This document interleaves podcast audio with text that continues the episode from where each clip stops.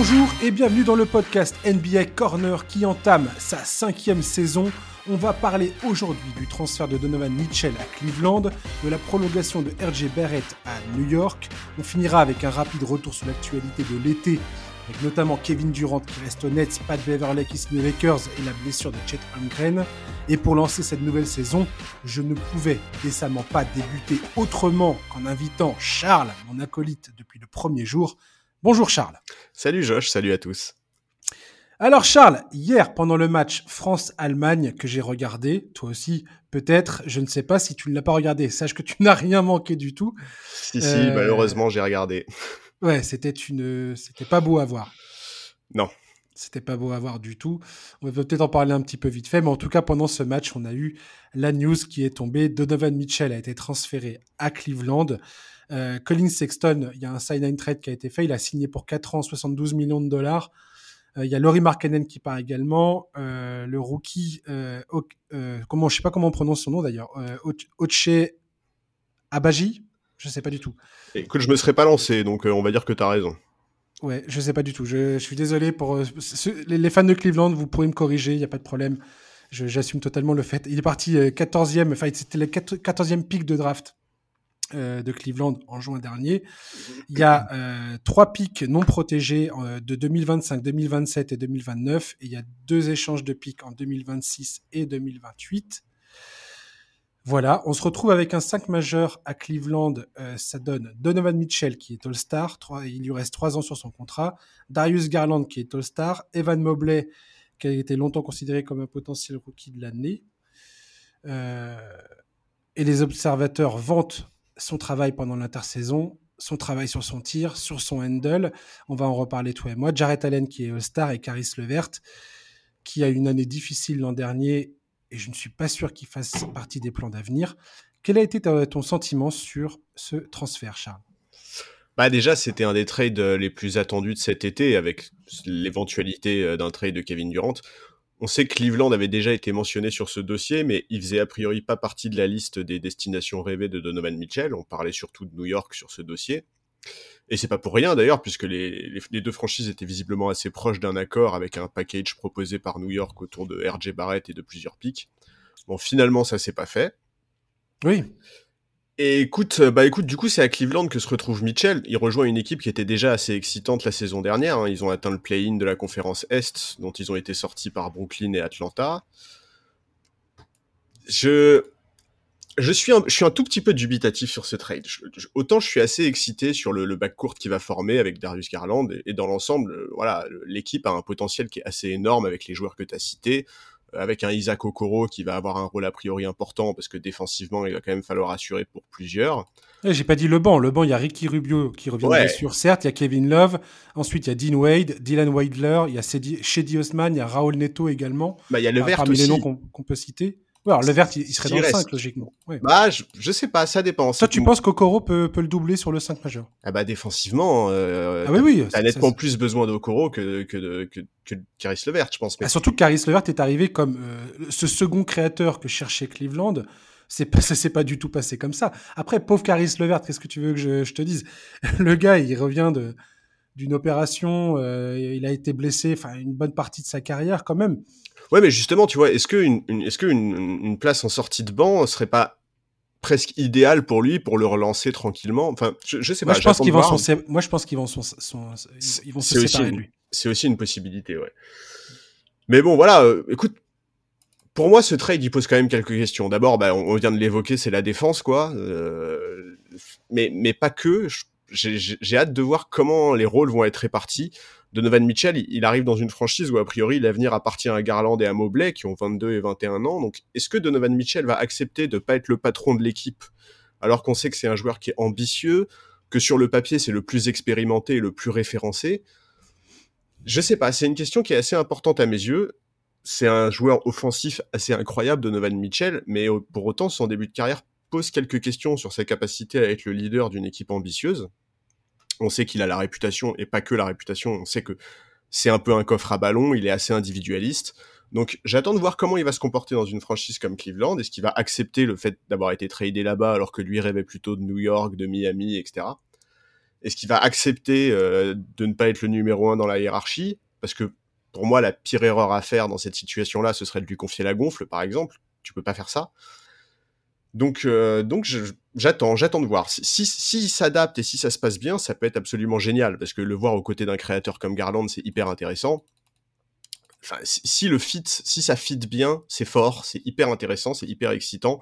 S'il s'intègre bien dans les systèmes de Bickerstaff, l'équipe peut être vraiment extrêmement plaisante à suivre. C'est une association de joueurs qui est excitante. Il y a un banc qui est très correct. Donc forcément, les Cavs sont aujourd'hui une équipe qui va laisser très peu de fans NBA indifférents. Maintenant, attention à quand même pas être trop pressé. J'ai lu sur les réseaux sociaux des gens qui évoquaient euh, la finale NBA, une finale de conférence. La conférence Est, elle est incroyablement dense. Mmh Donc il faut, il faut pas non plus être trop pressé. Il faut, il faut, il faut voir. Il faut voir comment, comment tout ça fit, quoi. moi, je suis absolument excité. Tu le sais très bien. On en a parlé un petit peu hier soir, toi et moi. Euh, c'était obligé. Euh, moi, je suis extrêmement excité sur ce, ce transfert. D'une, parce que je trouve que Donovan Mitchell, dans cet ensemble de joueurs, est tout à fait cohérent avec la structure de, cette équipe. Les, quatre, les quatre gars euh, qu'on a cités, Mitchell, euh, Mobley, Garland et, Jarrett Allen, Jarrett Allen qui a 24 ans, je trouve que ça a un sens absolu sur le papier.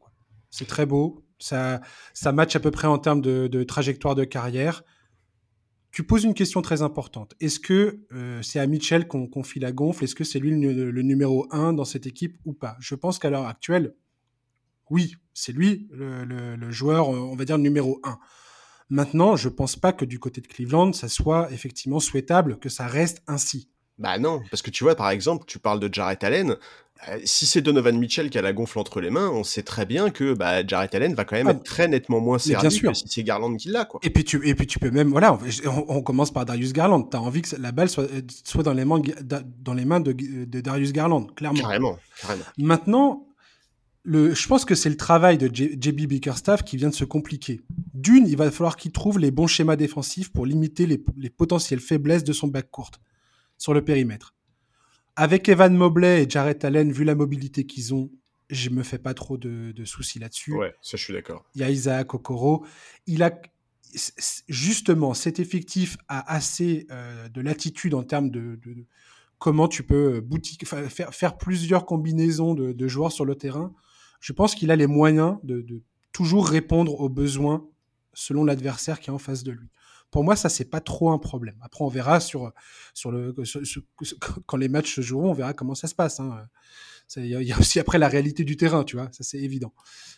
Ensuite, il y a JB Bickerstaff va devoir effectivement à sa disposition deux manières de ballon. C'est-à-dire que quand Darius Garland souffle sur le banc, il peut donner des minutes. Il, va, il va pouvoir, comment dire, avoir euh, pendant 48 minutes un joueur euh, excellent, balle en main en termes de création de jeu. Et ça, c'est hyper important. Que ce soit Darius Garland et quand il souffle, tu as euh, Donovan Mitchell et quand tu Donovan Mitchell sur le banc, tu as Darius Garland qui peut prendre la relève. Tu, combines les minutes de façon à avoir toujours un de ces deux mecs-là sur le terrain, c'est parfait. Dernier point que je soulignerai, après je te laisse la parole, c'est le développement des jeunes talents côté, euh, côté Cleveland.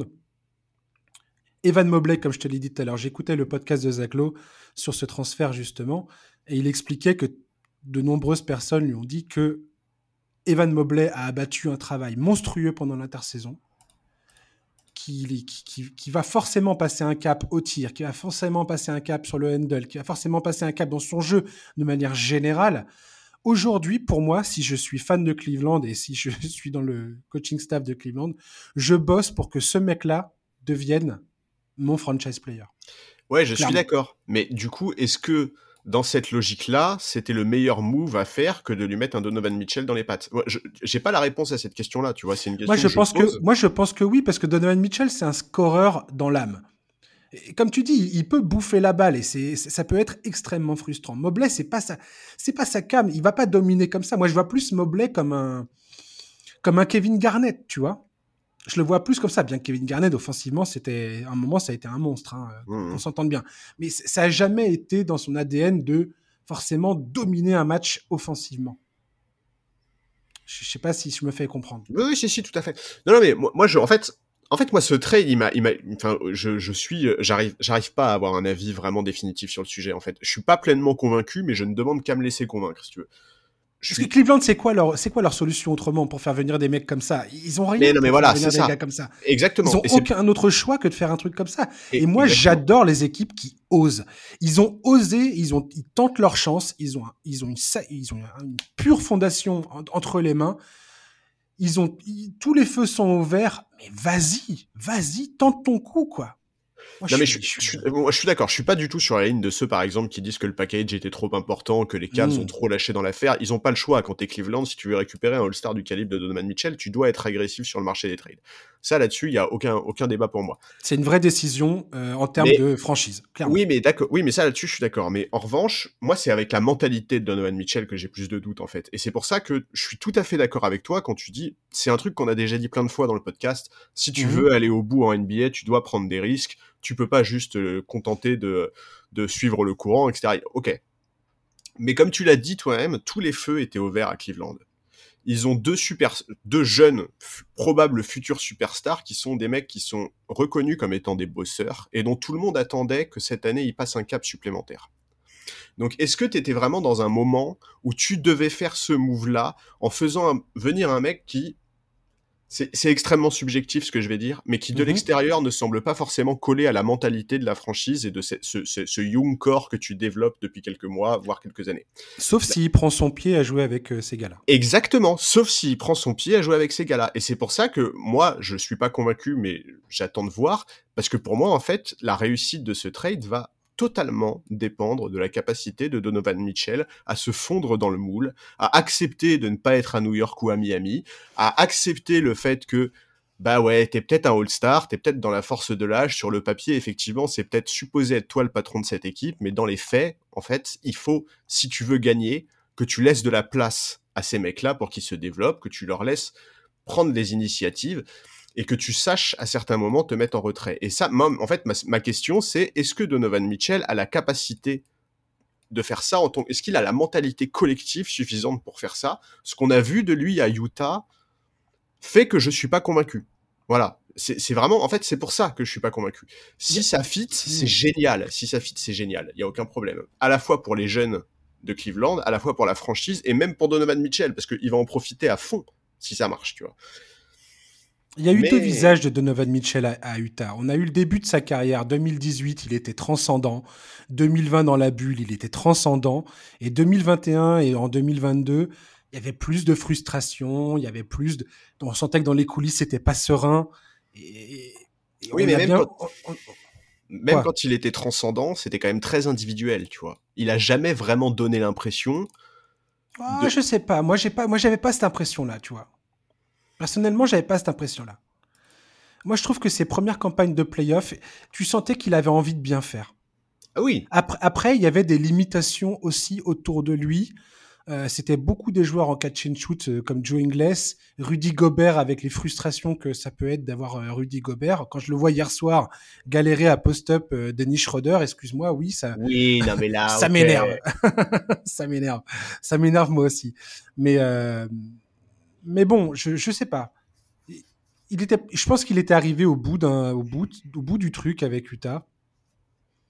Euh, faut voir, faut voir ce que ça donne. Je pense que jouer avec Darius Garland, Mobley et Jarrett Allen, si ça gagne, si Cleveland re- retouche au top 4 de la conférence Est, top, top 4, top 5, et ce qui est déjà beaucoup, de là à aller gagner un titre. Chers amis, je vous invite tous à aller, à aller regarder la liste des, de- des équipes Bah oui. qui ont remporté un titre NBA sur les 30-40 dernières saisons. Vous allez voir qu'elles sont très... Il y en a pas beaucoup, en fait. C'est un peu toujours les mêmes. Euh, mais, mais Cleveland se, se donne, en tout cas, la, la chance de faire partie des, euh, des, des, des, gros, des grosses écuries de la conférence Est. Clairement. Avec ce move-là, c'est clairement ça. Et pour moi, ils sont dans un objectif. Un premier obje- objectif à 2-3 ans qui correspond à la durée du, contrat de Donovan Mitchell et ensuite des décisions contractuelles qu'ils vont devoir faire avec les joueurs de leur effectif. Et si tout se passe plutôt correct, correctement, tu peux être sur un objectif à 5 ans. De toute façon, une équipe, c'est rarement au-delà des 5 ans. Euh, au bout de 5 ans, une équipe, si tu regardes une équipe à l'instant T et 5 ans plus tard, tu verras que ça change énormément. Euh, il y, a vraiment après, si, si, l'ossature reste, c'est rare. Une équipe comme les Spurs avec euh, Parker, Ginobili, Duncan, c'est euh, c'est l'exception quoi. C'est l'exception la plus totale quoi. C'est vrai, mais après l'avantage c'est que tous les joueurs qu'on a cités et qui constituent un peu ce noyau si excitant, donc les Mobley, Garland, Allen, Mitchell, sont tous des joueurs qui ont entre 21 et 25 ans. Donc en soi, ils sont plutôt alignés en termes d'âge. Ça là-dessus, ça sera pas un problème. Cette équipe peut grandir ensemble parce que Donovan Mitchell a 25 ans, il a encore une marge de progression et de toute façon, ses axes. Il aura, 26 le 7 septembre, je crois. Ouais, ouais, mais enfin, tu vois, les, axes de progression de Donovan Mitchell, ils sont assez évidents. Tu vois, on sait. Ah, il, est, pas dans son prime. Il est pas dans son prime, Mitchell. Voilà, exactement. Donc, donc voilà, je, c'est une vraie grosse prise de risque dans le sens où où c'est quand même un si ça marche pas ça, ça peut ça peut mal tourner mais si ça fit c'est génial quoi. Si ça fit c'est probablement une des équipes les plus excitantes à suivre. Et rien que pour ça c'est cool. Enfin tu vois si t'es fan des Cavs euh, tu t'attends pas forcément à ce qu'en début de saison on te dise hey, ta franchise est une des plus excitantes à suivre. Ouais tout à fait et d'ailleurs, il y a un autre point important, mais je ne vais pas rentrer dans ces délires-là parce que j'ai toujours du mal à comprendre ça. Mais je sais que euh, Donovan Mitchell à Utah avait signé, euh, tu sais, son contrat, euh, le Designated Rookie Extension à Utah, donc qui permettait de signer un contrat de, de 5 ans. Et il faut, il faut c'est comme un Bobby Marks qui, avec Zaglo, a souligné le fait que ça fait que Cleveland ne pourra pas proposer à Mobley, si Donovan Mitchell est toujours dans l'effectif, ne pourra pas proposer à Mobley en 2024, je crois, de signer ce contrat de 5 ans. Ils ne pourront lui proposer qu'un contrat de 4 ans. Oui. Ça semble con et ça semble loin. Ah, c'est hyper important. Mais attention, parce que ah, euh, pour un mec. Euh, euh, on va voir comment Evan Mobley évolue dans cette ligue. Moi, j'ai. Clairement, hein, ce mec-là m'a mis des paillettes dans les yeux toute la saison dernière. Je pense que ce, ce joueur va devenir clairement le numéro 1 à Cleveland. Peut-être que je m'emballe totalement. Si j'ai tort, tant pis pour moi, je m'en fiche. Mais je pense que ça va, il va s'imposer naturellement comme le joueur, euh, euh, la pierre angulaire de tout ce que va faire Cleveland à l'avenir. On va voir sa deuxième saison, mais effectivement, je suis assez d'accord avec toi. Ce qu'il a montré sur sa saison rookie, c'est hyper intrigant et ça, donne envie de voir la suite. Et effectivement, tu l'as dit, ça, va être une vraie question, cette histoire de contrat, parce que bah parce que c'est voilà, on, sait que effectivement les, les, contrats de type designated rookie players, tu peux, en fait, tu peux en avoir deux que si c'est deux joueurs que tu as drafté toi-même. Là, ça va pas être le cas, donc ça va poser une vraie question. Oui, bah, tu vois, c'est d'un point de vue stratégique en termes de franchise. Je pense que Cleveland connaît cette information, clairement. Bien sûr, bien sûr. Euh, et ben c'est, je trouve ça hyper intriguant. Alors, bien évidemment, euh, dans, dans deux ans, euh, en 2024, est-ce que ce podcast existera encore? Je n'en sais rien, tu vois. est-ce qu'on sera là pour dire, tu te souviens, Charlie euh, Quelle erreur En 2022, eh ben, j'ai bien dit de la merde. Mais euh, tout ça pour dire que, voilà, c'est des... C'est... Eh je trouve ça toujours dingue, ces petits détails contractuels qui, qui peuvent tout changer dans, le, dans, le, dans la construction d'un effectif, quoi. Oui, parce que c'est ça, à l'été 2024, il restera deux ans de contrat à Donovan Mitchell à 34 et 37 millions, quoi. Hmm c'est potentiellement là où ils pourront faire, enfin, où ils pourront drafter le fils de, LeBron James. Eh ben ça, on, va pas, on va pas rentrer là-dedans. On se fait une petite série de fiction. Attends, c'est parfait. Je refuse catégoriquement de rentrer dans cette course. Tu draftes Donovan Mitchell pour récupérer le pic de LeBron, enfin de Bronny. Extraordinaire. On va parler de RJ Barrett, parce que RJ Barrett, pendant très longtemps, euh, ça a été ça le, deal. Hein. C'était RJ Barrett euh, va se barrer à Utah et Donovan Mitchell va arriver aux Knicks on a vu Stephen A. Smith qui a fait sa petite vidéo pour dire qu'il était dégoûté. Ouais. Euh, RJ Barrett a signé un contrat de 120 millions de dollars sur 4 ans. C'est la première fois, ça j'ai trouvé cette information absolument géniale parce que ça montre à quel point cette équipe des Knicks, la traversée du désert des, Knicks, n'avait pas signé leur rookie depuis Charlie Ward pour la saison 1998-1999. Je trouve ça absolument extraordinaire. C'est magnifique, ouais. je trouve ça absolument extraordinaire. Et, euh, et, donc voilà. Et donc euh, les Knicks ne, on l'entend, ça a longtemps dansé. RJ Barrett, Country Grimes, euh, Emmanuel Quicklet, tout y est passé. On a discuté toutes les formules de quelle protection, quel pic, quel swap, quel et patati patata. Tout ça pour en finir sur rien du tout finalement. Moi, je suis d'avis pour dire que les Knicks ont eu raison de filer le contrat, de filer les thunes à RJ Barrett.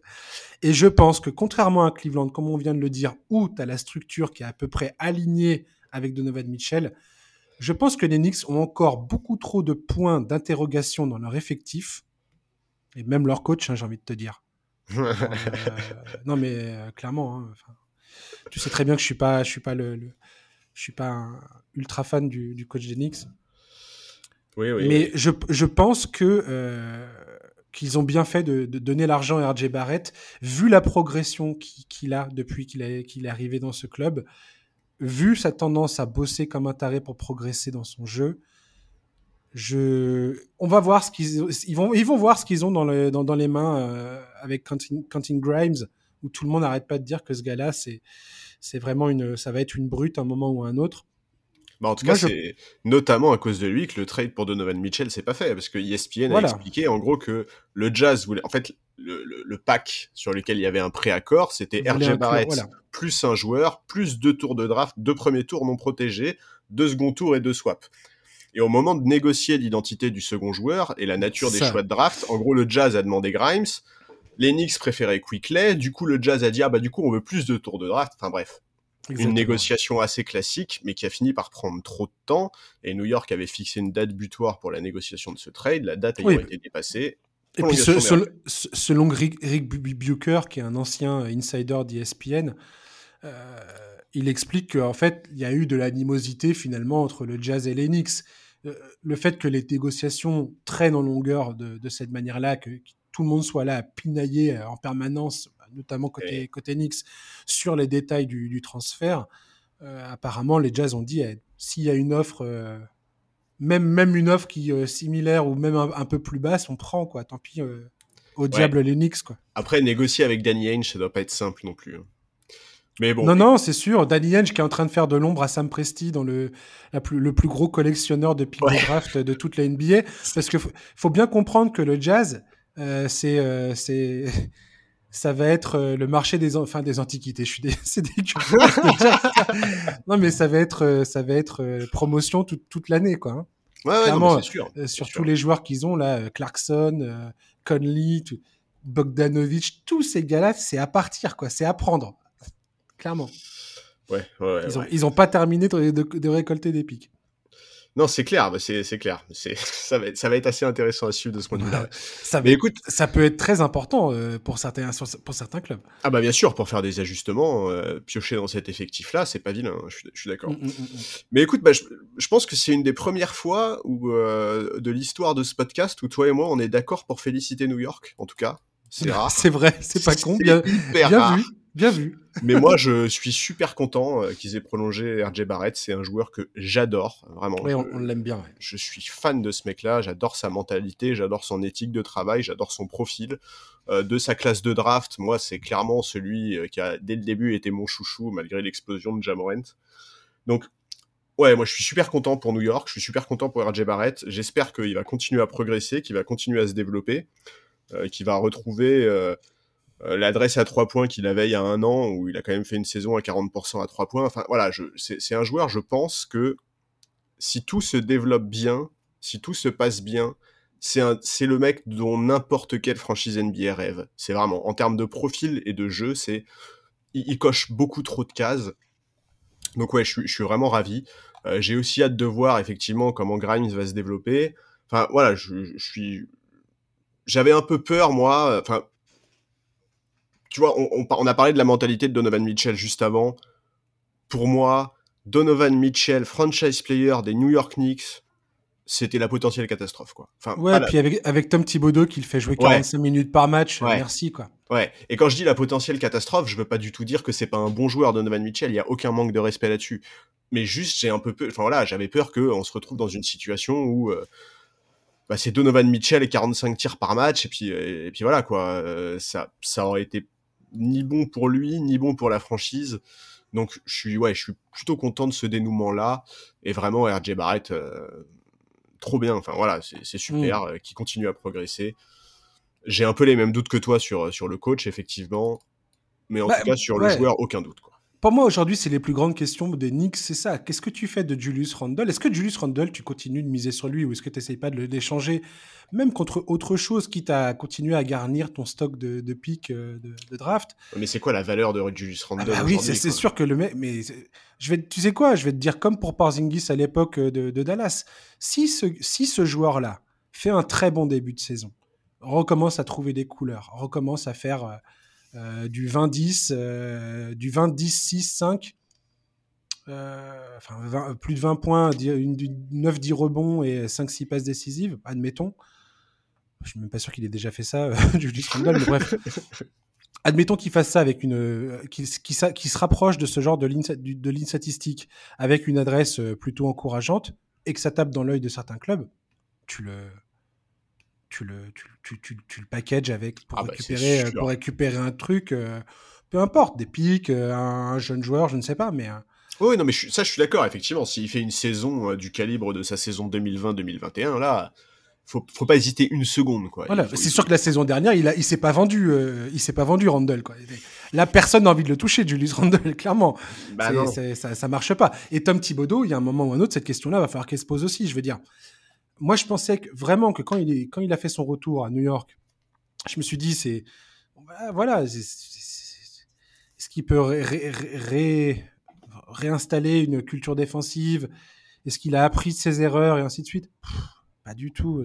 Regardez les minutes par match de Randall et de RJ Barrett la saison passée, c'est n'importe ah, quoi. C'est ouais, une catastrophe. C'est n'importe quoi. Ils, ils, vont droit, ils vont droit dans le mur euh, s'ils continuent de faire. Enfin, je comprends pas comment il peut pas se dire je vais, je vais, je vais, je vais, je vais, je mets en péril la santé, euh, la santé de mes joueurs, quoi. Bah, en fait, en fait, ça va être ça va être intéressant de voir justement si, si, si bah déjà si Thibodeau fait toute la saison, parce que mine de rien, il vit quand même encore pas mal là sur la saison 2020-2021 où, où je crois que les Knicks sont quand même dans le top 4 ou le top 5 euh, de leur conférence. Donc, hmm. ok, c'était pas mal. Enfin, tu vois, collectivement, les résultats étaient pas mauvais, mais, mais effectivement, quand tu regardes dans le détail, que tu te penches sur les temps de jeu, c'est pas tenable quoi c'est pas tenable et, euh, s'il vous plaît qu'il ne qu'il ne qu'il ne ruine pas la santé physique d'un joueur comme RJ Barrett en faisant ça parce que ce serait vraiment trop triste quoi. Ouais, clairement, ça, serait, ça serait plus que trop triste. C'est, je sais pas, enfin. Ouais. J'ai vraiment peur. J'ai vraiment peur pour ça. En tout cas, je pense que les Knicks ont raison de continuer à voir.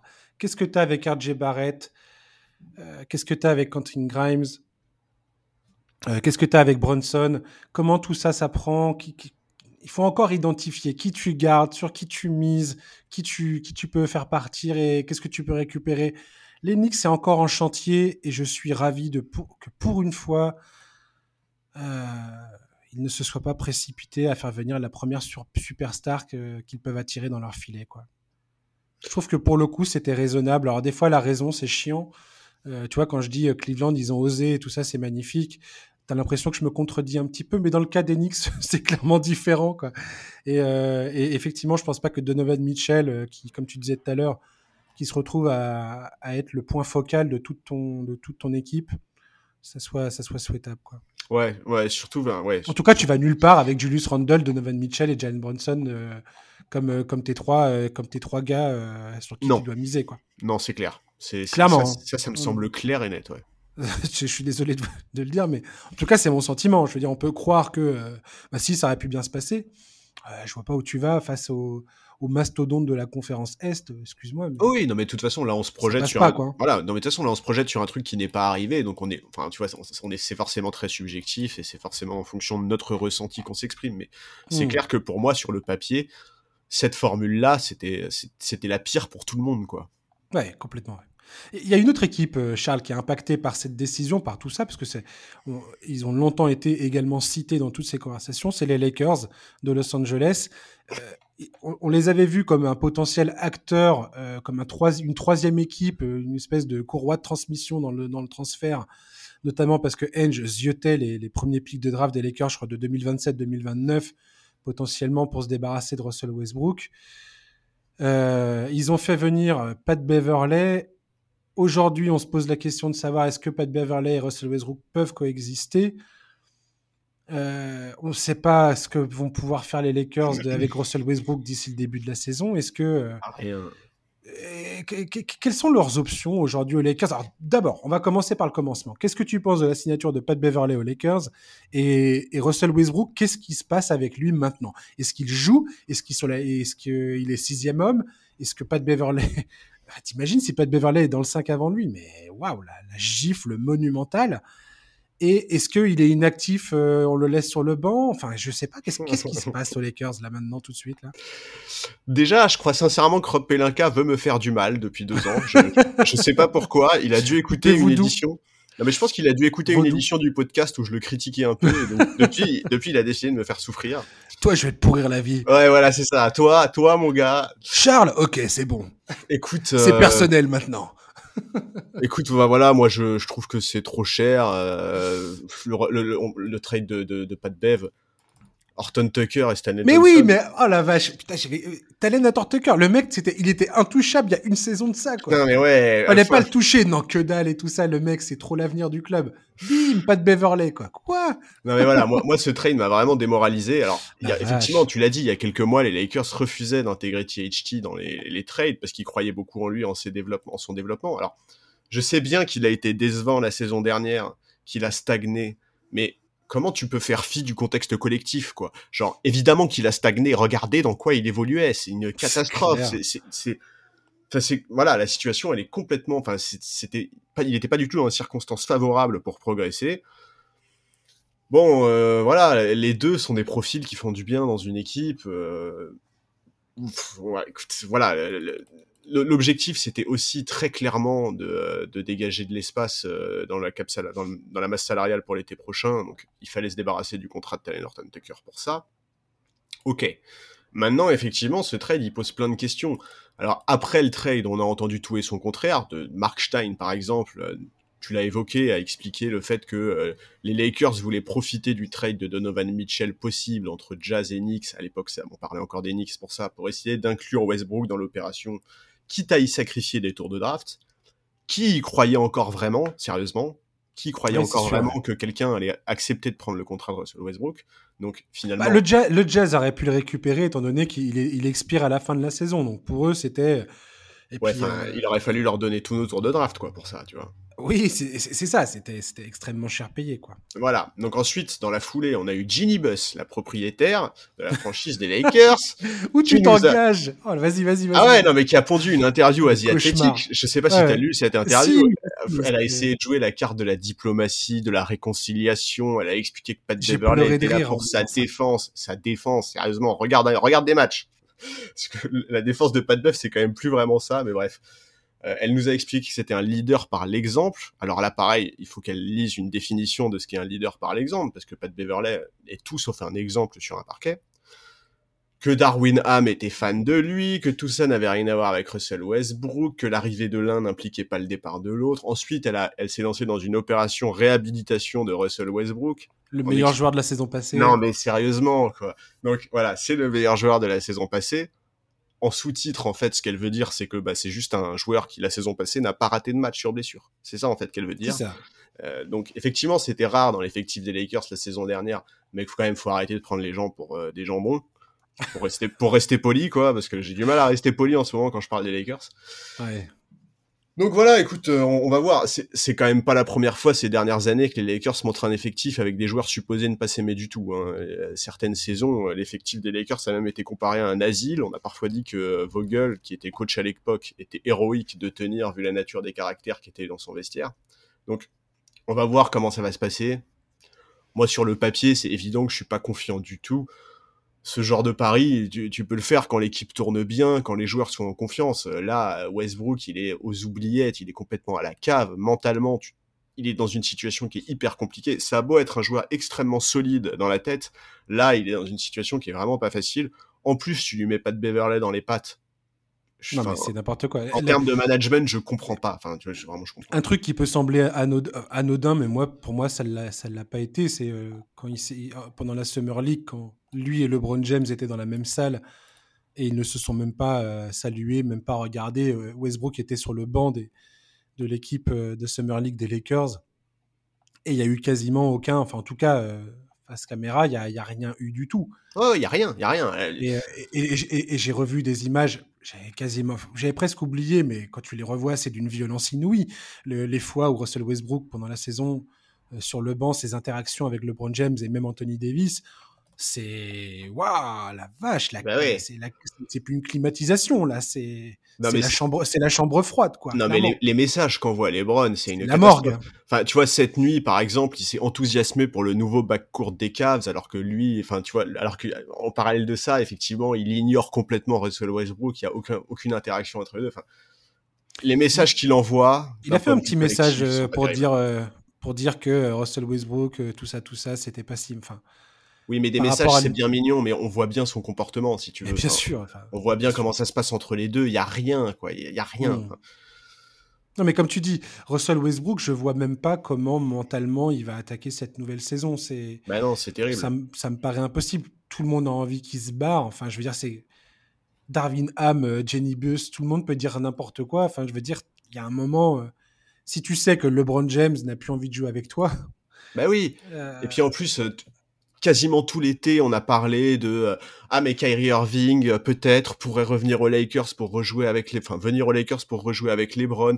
Euh, là sur le trade, ah bah si on libère de la masse salariale pour l'été prochain, c'est peut-être pour Kyrie Irving qui sera libre à ce moment-là. Enfin tu vois, pour Westbrook, la situation là, c'est c'est d'une violence incroyable. Ouais, c'est triste. quoi. Patrick Beverley, c'est pas comme s'il avait une histoire personnelle extrêmement compliquée avec lui. Alors les deux, enfin, pas de Beverley, il a essayé de faire un petit, un petit message sur les réseaux sociaux pour, euh, pour dire, euh, pour faire comprendre que potentiellement ça, ça, pouvait, ça pouvait très bien se passer. Mais quand tu regardes l'historique des deux, euh, Pat Beverley, c'est quand même pointé sur les télévisions nationales américaines, les, les, émissions sportives, pour dire que Russell Westbrook, avec ses, à dire que Pat Beverley, euh, à part euh, sauter dans tous les coins sur le terrain, il, avait, il, avait, il avait arnaqué tout le monde en se faisant passer pour un bon défenseur, lui avait coûté, euh, avait impacté sa carrière négativement. Il y, a, quand même eu des propos, il y a un historique entre ces deux joueurs qui bah est que tu peux pas nier, je suis désolé. Non, mais c'est clair, il y, a la blessure euh, de, de, Westbrook euh, causée par Pat Beverley à l'époque. en 2013, ouais. Ouais, y a, mais, même la saison dernière, il y, a, à chaque fois que ces mecs-là se croisent sur un parquet, il y a des petites scènes, il y a des petites histoires. C'est voilà, c'est pas un truc euh, monté de toutes pièces, c'est pas une mise en scène, c'est vraiment deux mecs qui peuvent pas se blairer en fait quoi. Donc voilà. Est-ce que, est, que, euh, Russell Westbrook peut définitivement être sur la liste euh, des joueurs inactifs? Est-ce que c'est envisageable? Je crois pas. Je crois pas parce que je pense que le message que les Lakers enverraient aux autres superstars de la ligue serait catastrophique. On est d'accord. Catastrophique. J'arrête pas de voir cette info sortir sur plusieurs sites comme étant une option potentiellement viable pour les Lakers. Mais ce que tu viens de dire est tout à fait vrai.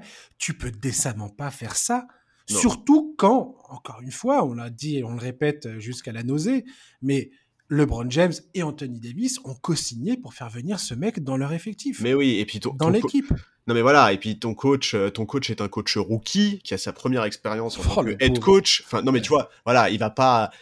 Enfin voilà, c'est pas c'est pas Greg Popovich qui a l'autorité, le charisme, le, le, CV pour dire bah écoute non euh, pour X ou Y raison euh, tu vas être inactif. C'est pas le cas. Darwin Ham n'est enfin Darwin ou Darwin, je sais jamais comment on dit, n'est pas du tout dans ce cas-là. Au niveau de sa communication, honnêtement, par rapport à Russell Westbrook, il est assez irréprochable. À chaque fois qu'on lui tend un micro, euh, il n'a que des compliments. oui, il, oui, il a pas le choix, mais il, doit, il, doit, le faire et c'est bien qu'il le fasse et il le fait pas mal. Donc voilà. Maintenant, euh, un jour, il faudra quand même se pencher sur l'ensemble de la gestion post-titre des Lakers parce que depuis qu'ils ont été titrés dans la bulle, il faut faire un bilan développé pour revenir sur toutes les décisions qui ont été prises depuis la bulle, mais c'est une catastrophe, c'est un modèle de mauvaise gestion. C'est affligeant, enfin vraiment, c'est nul, nul, nul, nul, nul.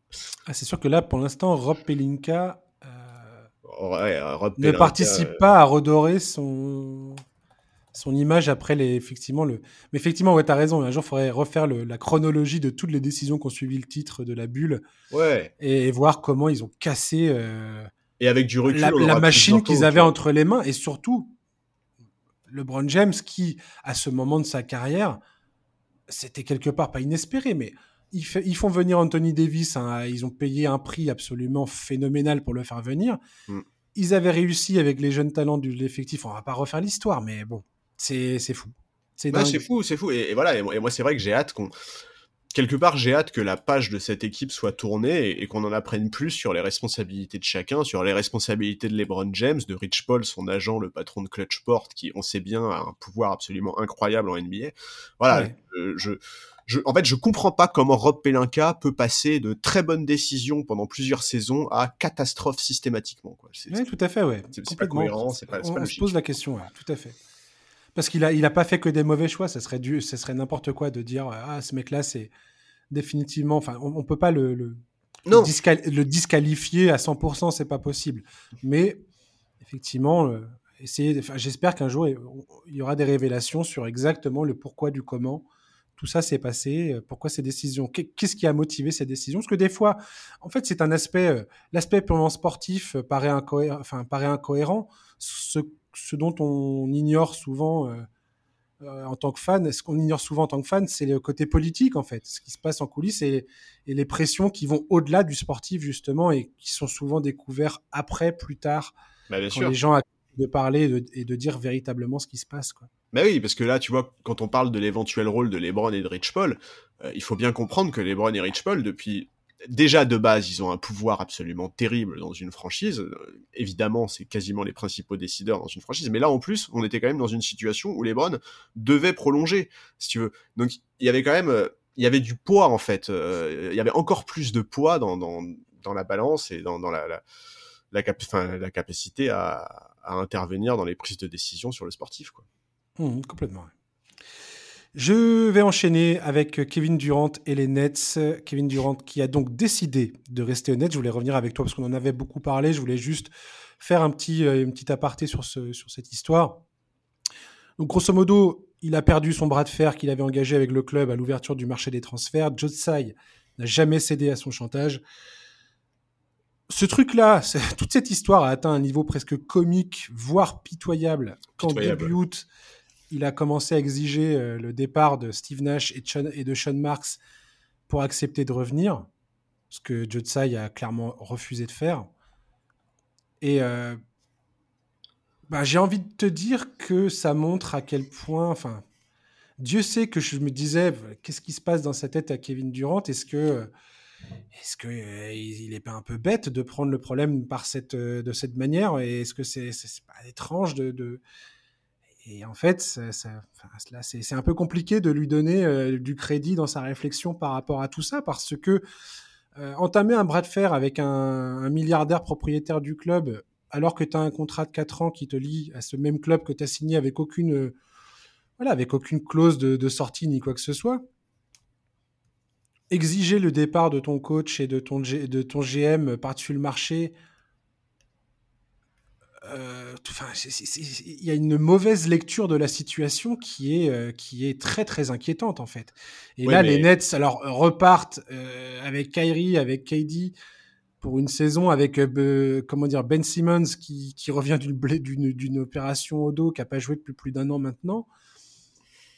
Waouh l'ambiance au Nets ah ouais, non, mais euh, c'est monstrueux. Et puis alors l'espèce de communiqué laconique avec euh, le, logo de Boardroom, donc la société de, Kevin Durant et Rich Clayman, qui apparaît à côté du logo des Nets, un truc euh, quasiment jamais vu dans l'histoire de la NBA, pour annoncer que ah bah finalement on a mis nos, nos, nos, comment dire nos différents, de, côtés, différents côtés et on repart et on veut faire de, des Nets. On va se serrer les coudes pour aller chercher le titre. Ouais, bah, c'est... sans déconner, mais. non, mais c'est, c'est, c'est, c'est, atroce. Et je termine et après je te laisse la parole. Ça peut sembler très très dur ce, qu'a dit Charles Barclay concernant Kevin Durant euh, pendant l'été, là, euh, sur une, une, radio euh, d'Arizona, Arizona Sports, où il, il a dit qu'il trouvait que Kevin Durant était, était, lui semblait être quelqu'un d'assez misérable, un éternel insatisfait, qui a pris beaucoup de mauvaises décisions dans sa carrière et qui bah, qui à chaque fois est allé chercher ce qu'il pensait être ce qu'il voulait, et puis à chaque fois il a été déçu ou n'était pas satisfait, et que euh, bah, quand il a été dans, la position de leader, de franchise player, de, du mec qui devait prendre ses responsabilités, qui devait mener un groupe, tout ça, on en a déjà parlé beaucoup toi et moi, bah, il n'a jamais été à la hauteur. Il l'a dit de façon ouais ouais très très sèche hein, euh, dans, cette interview. Je pense qu'il y a beaucoup d'anciens joueurs et de joueurs qui sont assez énervés par le comportement de Kevin Durant. Hein, ouais, moi en tout cas, quand j'ai vu la sortie de Barclay, franchement, avec un peu d'émotion, oui, je, je, rejoins, je rejoins ce sentiment, clairement. Alors, on, on, peut me, on peut me crucifier. Je suis un énorme. Il faut, bien savoir avant de me, me crucifier. Hein, je suis un des premiers fans de Kevin Durant. J'adore ce joueur. J'adore ce joueur. Depuis, depuis son entrée dans la ligue, je suis archi fan. C'est peut-être un des joueurs dont j'ai regardé le plus de matchs depuis son, depuis, depuis, sur les 15 dernières années. Ah, s'il se contentait de jouer au basket, euh, euh, je suis désolé. Je suis désolé, mais, euh, mais voilà, je, je, suis assez d'accord avec ce qu'a dit Barclay et je trouve toute cette situation honnête, voilà, pitoyable. C'est vraiment le mot. Je sais pas où ça va. Et franchement, les Nets, je les mets totalement hors de toutes mes prédictions de quoi que ce soit. Je vous préviens, hein, dans les, quand on fera les previews et tout ça de la saison, les Nets, pour moi, je ne discuterai pas des Nets dans le, dans le c'est quoi ton top 5 de la conférence Est. Je refuse de parler de cette équipe-là aujourd'hui sur, euh, sur le papier. Les Nets, j'en peux plus de parler des Nets sur le papier. Ce n'est plus possible, en fait. Ce n'est plus possible. Les Nets, c'est toujours sur le papier, c'est jamais euh, dans les faits. Qu'est-ce qui se passe? Tant que Kyrie Irving joue pas, tant que Kevin Durant euh, n'a pas, pas clarifié cette situation et qu'on ne le sent pas engagé véritablement dans le club et que, euh, que Ben Simmons n'a pas joué sur le terrain et qu'on voit à quoi ça ressemble, est-ce qu'il est capable encore de courir, de sauter comme il le faisait avant? Et Dieu sait qu'une blessure au dos, souvenez-vous de Dwight Howard. Hein euh, Dwight Howard, une fois qu'il a été opéré du dos, c'était plus le même joueur. Donc bon, voilà, j'ai terminé mon, mon rent, ma, ma, ma complainte. À toi. Ouais, alors moi déjà, euh, j'ai beaucoup de respect pour Joe Tsai quand même, parce que, ok, effectivement, euh, il a le contrat entre les mains et tout, c'est vrai que c'était facile pour lui de ne pas céder. N'empêche qu'on est quand même, on a quand même beaucoup dit ces dernières années qu'on était dans une ligue où tout le pouvoir était aux joueurs. Euh, là, il a pas paniqué une seule seconde. Il a jamais cédé aux caprices de Durant quand il a. Et ils ont tout donné à Durant et Kyrie Irving. Ils au, tout, départ, ils étaient d'accord pour leur dire on vous donne toute la latitude que vous voulez, on fait ce que vous voulez, il y a aucun problème. Tout à fait. Franchement, ces gars-là ont été servis, mais sur un plateau. Oui, mais là, tu vois, il a immédiatement conforté Sean Marks et Steve Nash euh, quand, quand, euh, quand, leur, leur, quand KD a demandé leur tête. Il a fait front avec eux publiquement. Je, voilà, je trouve que sur ce coup-là, il a eu une réaction qui est assez admirable. Maintenant, mais en fait, maintenant, qu'est-ce que tu veux qu'on dise Il euh, y, a que, y a que des perdants dans cette histoire, en fait. Quoi. Clairement. Il y a que des perdants dans cette histoire. À commencer par Brooklyn. Comment est-ce que la franchise va se relever de ça? À quel point est-ce que la relation entre KD et le duo Nash-Marks est impactée? Qu'est-ce qu'il en est de la relation entre KD et Kyrie? Euh, Comment KD actuellement est perçu dans les vestiaires des Nets? Mais, mais, mais, moi, je, en fait, j'ai même envie d'aller plus loin, tu vois comment, quel impact toute cette histoire va avoir sur une franchise comme Boston, qui a longtemps été dans les discussions et ils étaient prêts visiblement à intégrer Jalen Brown dans le trade? On sait que ça a fait réagir ce dernier. Quel impact est-ce que cette histoire ça, moi. moi. je suis pas inquiet, mais j'attends quand même de voir. Oui, oui, non, pour Boston, mm. je suis pas inquiet, mais j'attends quand même de voir ce qui va se passer.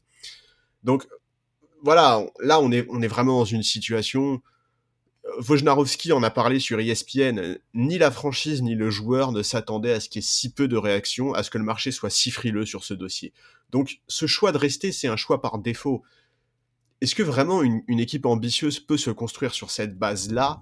Je, je crois pas, à, moins que, à moins que le mec en question soit un mec qui ait une grande capacité à fédérer, une grande capacité de leadership, mais c'est pas du tout le cas de Kevin Durant, on le sait quoi. Et, et ouais, c'est terrible parce que attention, je vais utiliser la formule, une formule qui te plaît visiblement. Sur le papier, cette équipe des Nets, elle est monstrueuse, quoi. Alors, ok, ils ont été il manque, par il, manque, il manque, du jeu intérieur quand même. Hein. Oui. Que Nick Claxton euh, dans le front de courte, bon. Je suis d'accord, mais enfin voilà, sur le papier, il y a quand même énormément d'atouts et d'éléments qui font que cette, cette, équipe peut poser des problèmes à n'importe qui. Là, évidemment, je vois pas comment est-ce qu'ils pourraient réussir à développer une mentalité collective, une solidarité qui leur permettrait d'aller chercher euh, Boston, Milwaukee Co. Donc euh, on va voir. Euh, en fait, d'une certaine manière, sportivement, rien n'a changé par rapport à il y a des mois. quoi. Aujourd'hui, le principal chantier de Brooklyn, c'est intégrer Ben Simmons, voir ce qu'il peut apporter, dans quel rôle il sera le plus utile et tout, machin. Ok, très bien.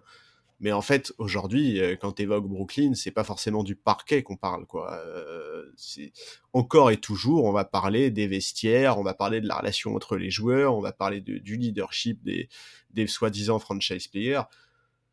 Et c'est fatigant, c'est fatigant parce que depuis les signatures de Durant et Irving à Brooklyn, en fait, euh,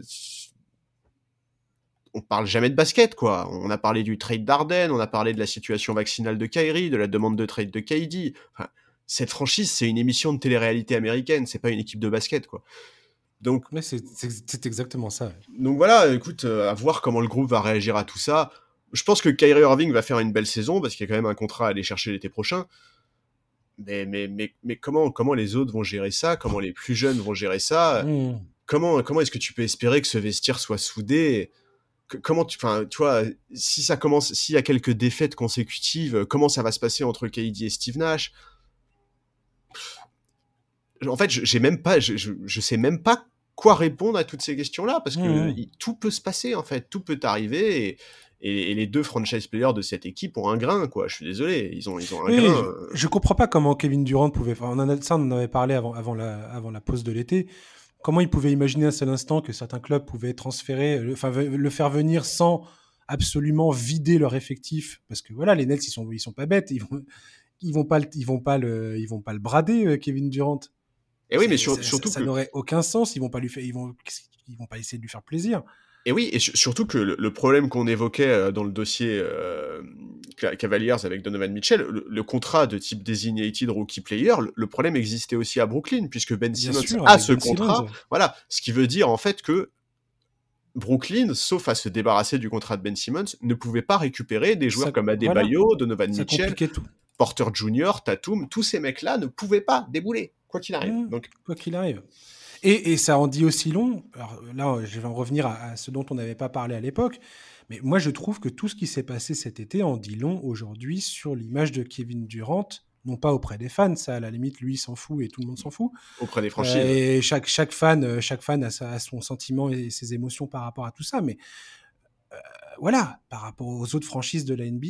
Bah. C'est-à-dire qu'aujourd'hui, tu te rends compte que tous, tous, toutes se sont dit est-ce qu'on a envie de fa- faire venir ce mec-là pour que dans un an, deux ans, il nous dise ça me, ça me gonfle, faites-moi partir d'ici Tout à fait. Non, mais Surtout tout à fait. que le gars, il est plus dans, il va avoir 34 ans.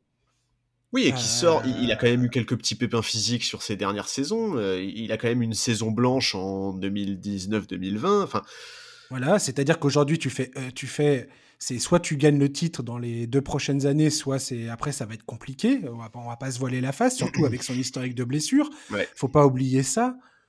Euh, bon, je trouve que effectivement, c'est pour pour Kevin Durant, je suis encore une fois, je, je- je pense que c'est enfin, je peux, je peux pas le lire autrement que comme ça. Pour moi, pour Kevin Durant, c'est une gifle à tous les niveaux, en tant que joueur et en tant que personne. ouais, je suis. Euh, Joe Sa- Joe Tsai lui a dit clairement. Ah, Ils, ont- ils ont entamé un bras de fer et Joe Tsai, il a pris son bras, il l'a plaqué par terre, quoi.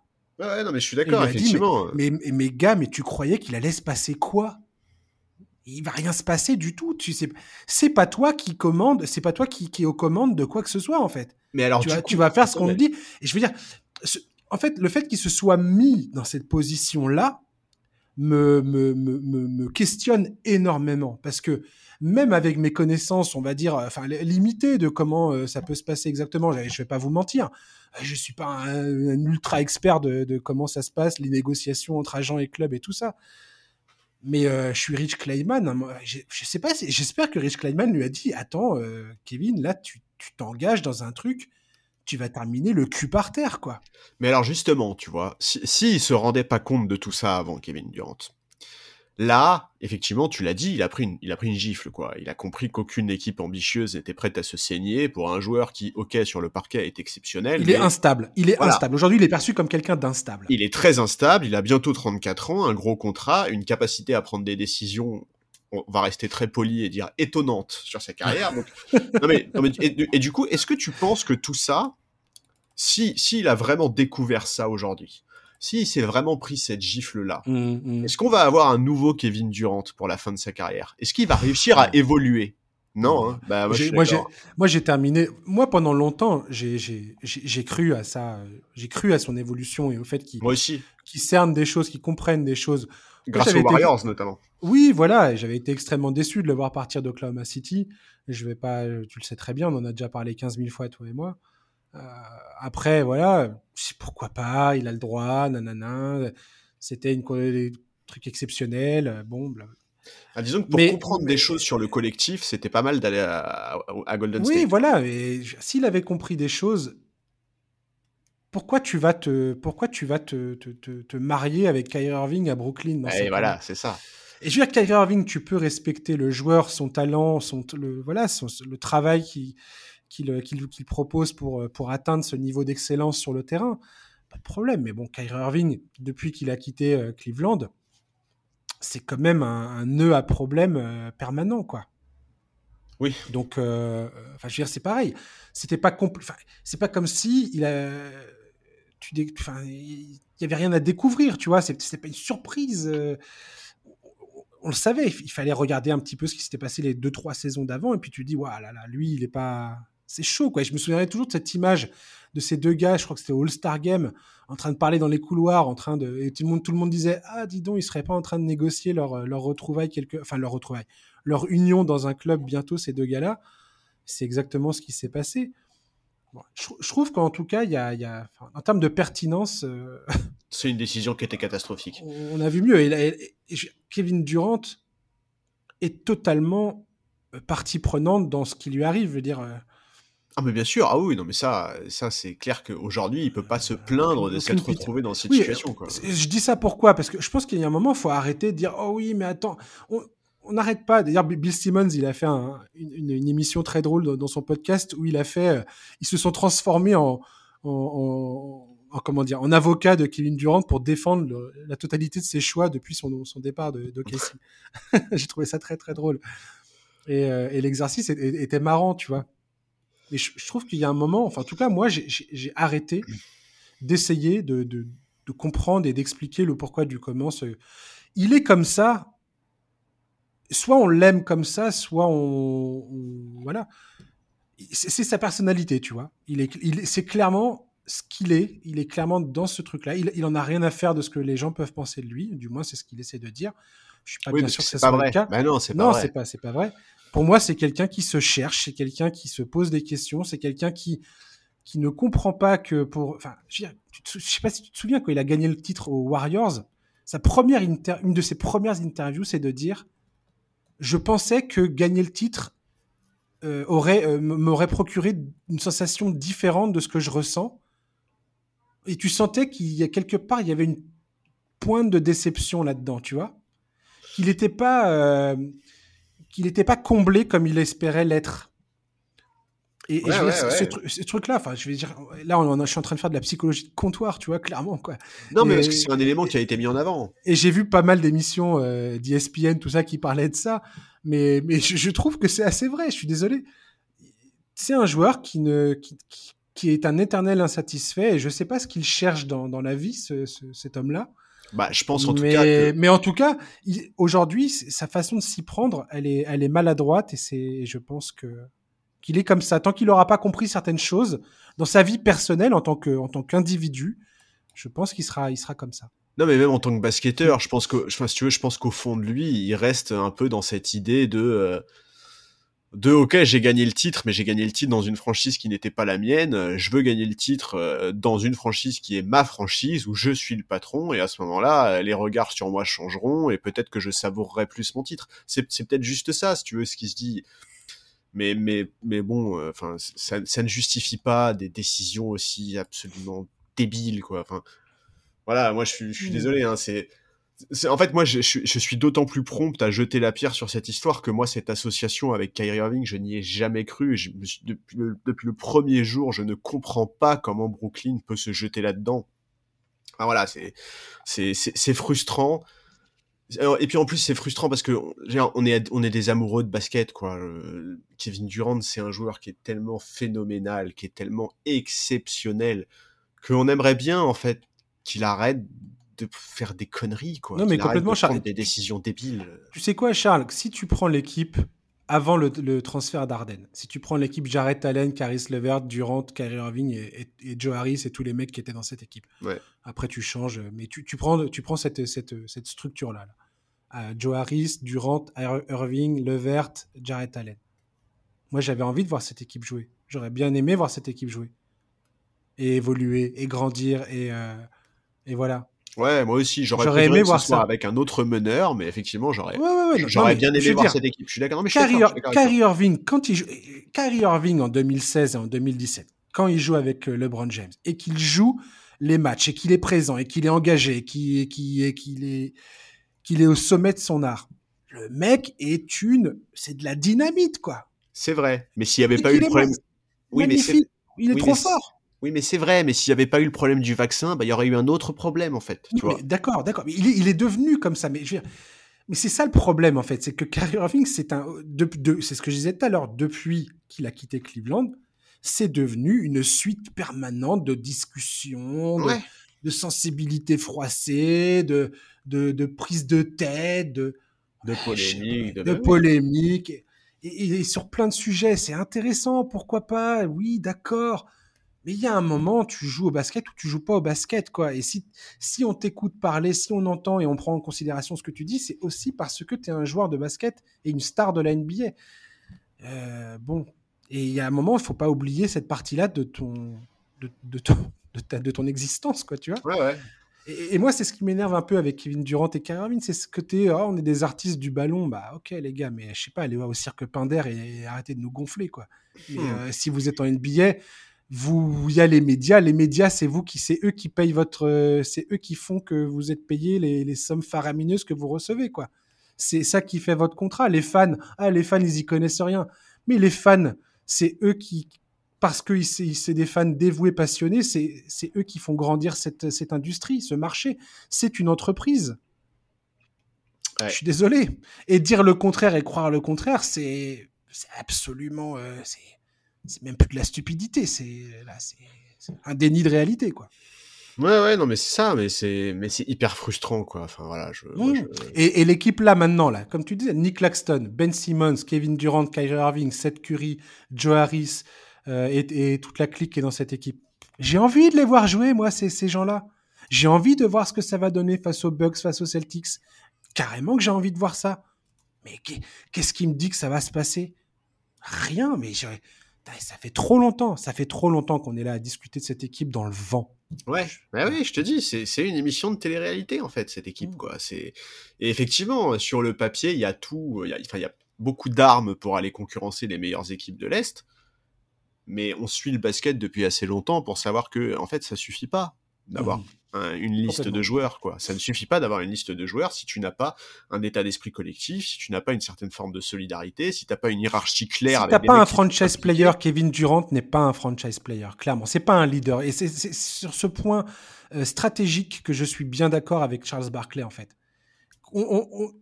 tout ce qui se passe avec Kevin Durant, et là, ce qu'il vient, enfin, ce qu'il a démontré aujourd'hui, ce n'est pas un leader ce n'est pas un leader, je suis désolé. Oui, mais donc ça veut dire qu'en fait, il... ça veut dire, ça veut dire quoi? Ça veut dire qu'il faut qu'il accepte d'avoir un, patron. Je parle pas de talent, hein. Je parle pas de talent. Oui, non, mais je sais bien. D'accord. Non, mais non, mais qu'on soit bien clair. Euh, le mec a le. Mais alors en fait, il lui faut quoi? Il lui faut. Euh, en fait, il lui, c'est comme quand Kawhi arrive à, Toronto, quoi. Il lui faut un, espèce de, de, gardien du temple à côté de lui, un mec comme Kyle Lowry, qui, euh, voilà, qui n'est pas, qui n'est pas un joueur flashy, mais par contre qui est le patron de la franchise. Quoi. Voilà, qui est le patron du vestiaire, qui a le, qui a le mental, qui emmène un groupe, qui construit, euh, qui tisse les liens entre les, entre les joueurs. Bah oui, mais il y a pas ça à Brooklyn. Il faut ça. Et tu vois, on peut parler de personnalité, mais regarde un mec comme Tim Duncan, par exemple. Moi, je reste halluciné par la, le fait que ce gars-là, qui était quand même un, plutôt un taiseux, quelqu'un de plutôt discret, en tout cas dans, dans, l'image publique qu'il donnait à voir, euh, que ce gars-là a réussi pendant 20 euh, ans à, à bâtir euh, cette équipe et à maintenir une cohésion avec Popovic, Parker et Ginobili. Tu vois, on sentait que c'était un travail par concertation, mais, mais chapeau, tu vois. Je pense que mentalement, il, tu as des joueurs qui ont cette construction et d'autres qui ne l'ont pas. Et, euh, et tu vois, Jordan, par exemple, aussi incroyable soit-il, je pense que sans Scottie Pippen à côté de lui, ça aurait été différent son histoire dans, dans, un vestiaire, dans, dans sa façon d'interagir avec les autres joueurs. Oui, oui, mais après, enfin, tu vois. Phil Jackson en a parlé dans ses livres d'ailleurs. Mais en fait, il y a plein de comparaisons possibles avec des grands leaders. Je, sais par exemple, il me semble que c'est Wojnarowski, je crois, ou je sais plus qui, qui a évoqué euh, qui a évoqué l'exemple de Kobe Bryant en 2007 qui avait demandé à quitter les Lakers, tu vois. Et mais KD n'est pas Kobe C'est très différent. c'est très. moi, je parlais pas moi, je parlais de leadership, mais. Non, mais euh, en fait, ce que Wojnarowski disait ça dans le sens, en fait, il disait, oui, mais un leader peut demander à quitter son équipe, un franchise player peut demander à quitter son équipe, et, et si la, le, trade échoue, il peut réussir à recoller les morceaux, et en prenant un peu de temps, euh, ça, peut conduire au succès à nouveau, comme ça l'a été, et c'est pour ça qu'il citait l'exemple de Kobe Bryant en 2007. Mais ça n'a absolument rien à voir, en fait, parce que tu peux pas comparer les personnalités des deux joueurs. Kobe avait une, un, un leadership et une capacité à fédérer qui était infiniment plus importante que celle de Kevin Durant. Et donc, oui, et chaque leadership est très différent. Kobe, c'était vraiment, euh, c'était, à la dure, quoi. Bien sûr. C'était d'une exigence redoutable, comme Michael Jordan quelque part. Tu, on, a pu le voir dans The Last Dance. Oui, c'était par l'exemple et à la dure. Quoi. Voilà, cette espèce de pression phénoménale qu'il pouvait mettre euh, sur, sur, sur, ses coéquipiers. Et quelque part, c'était make or break. C'était soit, étais, euh, soit tu arrivais à encaisser le, choc et tu, et tu progressais, soit tu, tu étais brisé mentalement. Quoi. Ouais, ouais, tout à fait. Et après, tu as d'autres leaderships. Euh, comme je disais, de Duncan, c'est un bon exemple. LeBron James, c'est encore un autre exemple. Euh, mais bon, après, il y en a, y en a qui n'ont pas peur, si tu veux, de prendre ce, cette responsabilité-là. Kevin Durant, j'ai l'impression qu'il n'a jamais vraiment voulu prendre cette responsabilité-là. Mmh, c'est pas, c'est pas trop, c'est pas trop sa cam de gérer ça. Et, et si tu lis les articles sur son passage au Thunder, notamment là où il avait vraiment, euh, je veux dire, il avait les clés de la franchise dans les mains te rends compte que quelque part, le, leader de cette équipe, c'était plus Russell Westbrook. C'était plus Russell Westbrook qui était à, faire le lien entre tous les joueurs et dans le vestiaire. Durant, c'était plus le mec qui arrivait, qui faisait son, qui bossait comme un taré à l'entraînement, qui était ultra exigeant dans son travail individuel, qui, qui, participait au travail de groupe et tout, mais quelque part, c'était quand même quelqu'un d'assez euh, centré sur lui-même. Ouais, et puis, d'assez centré sur lui-même, quoi. Ah c'est quand même un joueur qui a pas hésité à s'engager dans des guéguerres avec la presse, euh, parce que euh, la presse locale euh, écrivait des trucs qui lui plaisaient pas, sans jamais penser au collectif, tu vois. Mmh, mmh. Mais bon, voilà. On verra ça. En tout cas, voilà. on va terminer vite fait sur Chetom Green. On va pas, on va pas passer longtemps parce que là le temps est déjà bien avancé.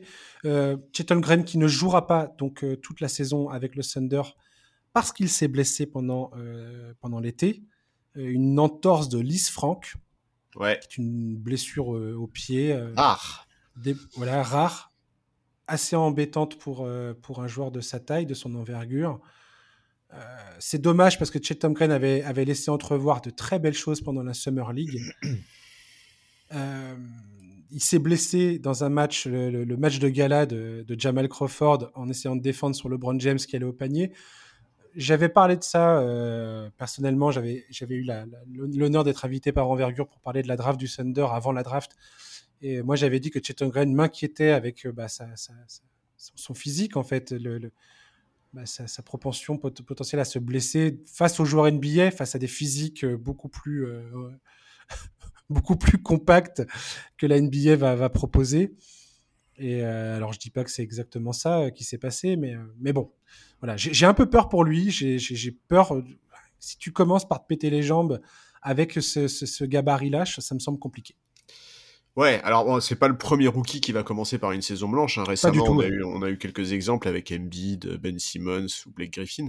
Pas du tout le même gabarit, encore une fois. Non, tout à fait. C'était pas des fils de fer. Euh, exactement. Pas des mecs de 2m15 pour 86 euh, kilos, quoi. Non, non, mais exactement. Et, effectivement, c'est assez, assez terrible parce que bon, on se demandait tous un peu s'il serait en capacité d'encaisser les chocs en NBA. Finalement, il n'y a même pas eu besoin d'attendre le début de la saison NBA, ni même un gros choc, puisque sur l'action, bah, il essaye de défendre sur un drive. Euh, et, quand on le voit boiter après l'action, sur le coup, personne n'imagine ça, quoi. Écoute, voilà, c'est une blessure rare. Moi, je suis quand même différents sports d'assez près depuis euh, de nombreuses années. Euh, c'est un terme euh, blessure lisse franc que je n'ai jamais entendu, je crois. Moi non plus, jamais, j'ai jamais entendu parler de ça. Voilà, donc on sait que l'opération s'est bien passée. On attend de voir comment ça évolue. J'ai bien aimé le fait que la franchise communique extrêmement rapidement sur le fait qu'il allait faire une saison blanche. Quelque part, ça lui donne un peu de temps. Enfin, il n'y a aucune pression sur son pour son retour cette saison il va pouvoir prendre son temps, travailler sur son corps pour être prêt pour la saison prochaine. Mais ouais, voilà, c'est, c'est, on peut pas être complètement étonné, quoi. Le profil physique d'Holmgren a poussé très tôt les gens à s'inquiéter, donc forcément, ça alimente les discussions euh, à ce sujet. Ce qui me fait peur, c'est la perte de mobilité, en fait. Pour un joueur ah de cette taille-là, parce que c'est ce qui fait sa force. C'est le combo euh, taille, mobilité, sa capacité à dribbler, à pull-up à trois points. On l'a vu en Summer League. Euh, voilà, c'est ça qui fait sa force. Et à se déplacer euh, assez rapidement, latéralement et ainsi de suite, à défendre le cercle en, prime. Mmh, mmh. Et, et, voilà, on, a, on a vu des exemples. L'historique de la NBA avec les mecs de cette taille-là n'est pas tendre du tout. Ça, ça, moi, ça m'a jamais inspiré confiance. Et euh, si tu commences à avoir dès le départ euh, ta mobilité réduite à cause d'une blessure, euh, surtout les blessures aux jambes et aux pieds, c'est les pires pour ces joueurs-là. Donc ouais. moi, j'aime moi j'aime pas ça. J'espère vraiment pour lui que ça va très bien se passer, qu'il est jeune, que ça va bien se remettre et ainsi de suite. Mais pour moi, c'est déjà un sacré red flag. Ouais, et voilà. Après, il y a The Athletic, qui me semble, a sorti un assez long article sur bah, sur, sur la nature précise de cette blessure et tout. Alors je l'ai lu, mais j'avoue que je suis vraiment euh, pas calé dans le, domaine médical, donc j'ai pas tout bien saisi. Mais il y a certes, il y en a certains qui évoquent le fait que quelque part c'est un mal pour un bien, que cette histoire arrive maintenant et pas après quelques saisons, euh, qu'au moins là avec l'opération ils ont pu s'en occuper rapidement et donc il va pouvoir se développer, enfin axer son futur développement sur, bah, sur probablement peut-être de nouveaux éléments de son jeu en tenant compte de la situation, etc. Donc on va voir. En tout cas, en tout cas, ça, c'est, voilà, ça fait, ça fait chier. Enfin, c'est, triste, euh, c'est triste parce que tu l'as dit, il y avait une vraie hype autour de lui. Il avait montré des choses hyper intéressantes. On avait Brian Winders qui vendait du rêve à tout le monde en parlant de pick-up game où il était monstrueux face à Embiid et tout. Enfin bref, voilà. On va voir comment la franchise va gérer ça. J'espère, parce que je vois déjà des gens parler de ça, que euh, on va pas être que le Thunder va pas être en mode bon bah retour au tanking euh, voilà je, je, pense que quand tu as des joueurs comme Shai Gilgius justement justement ma, ma, dernière question c'est ça Charles parce que moi je me pose cette question là moi je, suis un gros gros fan de Shai Alexander ah ouais est-ce qu'il n'y a pas un moment Shai Alexander et je crois qu'il arrive sur les 24 ans un truc comme ça est-ce qu'il n'y a pas un moment le, ce, ce joueur là il va commencer à dire attendez les gars mais peut-être que je vais arrêter de, de, de, de, végéter au fin fond du, du classement de. Bah, je pense que ça peut. En permanence, quoi. Il y a un, je, sais pas, il y a un moment, ça va le saouler, non? Bah, je pense que ça peut beaucoup dépendre euh, de cette saison, en fait, quoi. Justement, tu vois, si, sans Chet Holmgren, euh, ils arrivent à. Je vais, je vais pas te dire qu'ils vont aller jouer les playoffs, mais si sans Chet Holmgren, ils arrivent à progresser, euh, que Logan Zor, Josh Guidet. Guidet, la saison dernière, c'est c'est quand même bah ouais, avant de se péter en février ou en mars, je crois, c'est quatre il fois. Il a très peu joué avec. Euh, il a très peu joué avec Juice Alexander, donc on n'a pas encore euh, la mesure de ce, de ce que ces deux-là peuvent donner sur le terrain ensemble. Exactement, et donc je pense qu'effectivement, ce, que, tu dis sur Shaggy Juice est, possiblement vrai, mais je pense que ça va beaucoup dépendre aussi de cette saison-là et de la et, et, des choix que font la franchise tu peux pas, tu peux pas démarrer la saison en te disant bah, l'objectif euh, c'est Pierre Wembanyama à la prochaine draft, tu vois, ça c'est pas mmh, possible quoi, mmh, mmh. c'est pas possible. Donc pour développer les jeunes, il faut que tu joues la saison à fond. Il, faut, il faut, voilà, moi, moi, moi c'est ça que j'espère. Peut-être que tu peux décider, euh, tu peux finir par te mettre à tanker au moment du All-Star Game euh, en février, tu vois, mais au début de la saison, tu peux pas partir dans cet état d'esprit-là. Il faut jouer à fond. Il faut voir ce que ça peut donner. Il faut voir si tous ces mecs-là continuent à progresser. Et si ça continue à progresser, bah, il faut capitaliser là-dessus et il faut certainement pas penser à tanker ou quoi que ce soit. Et, il, faut aller, il faut aller voir Shai Gideus et lui dire euh, l'avenir est à nous, mon gars. Quoi. Mmh, ça sera le mot de la fin. Merci Charles de nous avoir accompagnés pour ce premier podcast de la saison 5. Et ben merci à toi, c'était un plaisir et vivement la reprise. Ouais, et tu vas revenir, c'est sûr et certain, notamment pour les previews. J'espère que tu seras disponible, mon cher Charlie. Euh, chers auditeurs, merci de nous avoir écoutés pour ce premier numéro de la saison. Il y en a plein à venir. Je suis ravi, très content de vous retrouver. Et je vous dis donc à la semaine prochaine. À ciao. Bye bye.